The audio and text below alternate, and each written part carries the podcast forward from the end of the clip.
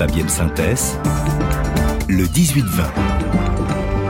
Le monde d'après est de Claude Guibal ce soir en Afghanistan, Claude, euh, et plus précisément à Bamiyan, site archéologique classé patrimoine mondial en péril par l'UNESCO après avoir été dynamité par les talibans. Les talibans qui veulent en faire aujourd'hui un fleuron du tourisme afghan. Eh oui, Fabienne, il y a comme ça des retours de boomerang inattendus. C'était il y a 22 ans, donc mars 2001. Les talibans faisaient exploser Sol-Sol, 53 mètres de haut, Shamana, 35 mètres de haut, les deux Bouddhas géants sculptés dans la montagne des phénoménales sculptures vieilles de plus de 1500 ans, dynamitées, achevées à coups de tirs de roquettes et d'obus anti-chars devant la communauté internationale et les archéologues du monde entier absolument tétanisés. Un symbole.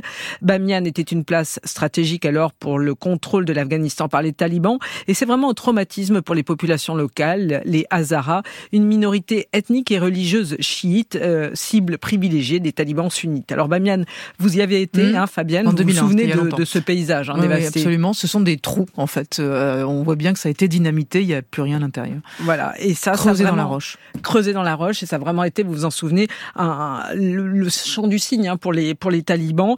Euh, ça a marqué la fin de leur première époque. Hein, ces talibans, ces étudiants en religion qui avaient pris le pouvoir en 96 et qui ont donc fait régner la terreur sur le pays. Puis après, il y a eu l'offensive américaine, après les attentats du 11 septembre, la mise en place d'un nouveau régime, et puis leur retour il y a mm. deux ans, dès le départ des troupes américaines. Et donc, euh, 20 ans plus tard, vous dites que les talibans veulent en faire une sorte de site touristique de premier plan? Aussi fou que ça puisse paraître, oui, parce qu'ils ont mis en place là un programme de réhabilitation touristique du site. Déjà 200 000 personnes, hein, notamment des, essentiellement des Afghans quand même, auraient euh, visité l'endroit l'an dernier. faut dire que c'est un lieu superbe, vous le savez, à 1500 mètres d'altitude. Alors ils ont mis une billetterie pour contrôler l'accès. Alors ouais, il y a plus de Bouddha, mais ça, ça les dérange pas, les talibans, eux qui avaient euh, justifié leur geste en considérant que toute représentation humaine était interdite par l'islam. Il n'y a donc pas euh, d'incohérence. En fait, il s'agit surtout de faire un acte symbolique pour faire à la fois revenir les touristes dans cette région particulièrement pauvre, où la population ne survit qu'à peine euh, grâce à l'extraction du charbon, mmh. mais il s'agit aussi de faire revenir les ONG et de faciliter le retour des investissements suspendus, eux, par les sanctions internationales.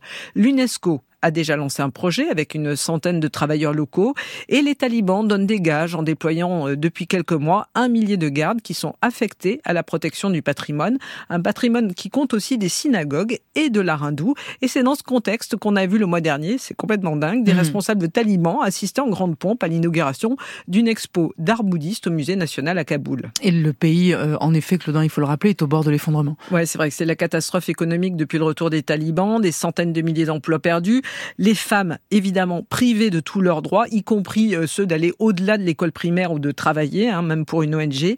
85% de la population vit sous le seuil de pauvreté. Sous l'effet des sanctions, le pays est complètement coupé du système financier international. Une partie des fonds de la Banque centrale afghane, 7 milliards de dollars, euh, qui est en dépôt à la Réserve fédérale de New York, eh ben, ces fonds-là, ils ont été gelés. Mmh. L'argent qui pourrait être acheminé ne l'est pas en raison des décrets des talibans sur le droit des femmes. Droit des femmes contre aide économique. Et voilà, le dilemme est terrible pour les bailleurs internationaux. C'est évidemment un jeu très cynique des talibans qui mettent en miroir eh ben, la souffrance du reste de la population afghane. En fait, ce qu'il faut savoir, c'est que vraiment le régime taliban est divisé entre deux courants. Un assez pragmatique, hein, qui entend tirer les leçons de 2001 pour rester au pouvoir, et un autre plus radical, des radicaux qui sont à l'œuvre quand, comme aujourd'hui, une exécution publique a lieu en Afghanistan. C'est la deuxième depuis le retour au pouvoir de ces talibans qui avaient pourtant juré de se montrer euh, plus souples dans l'application de la charia, et eh bien de ces deux courants, aujourd'hui, difficile de savoir lequel est en train de l'emporter. Claude Guibal et Le Monde d'après. Merci beaucoup Claude.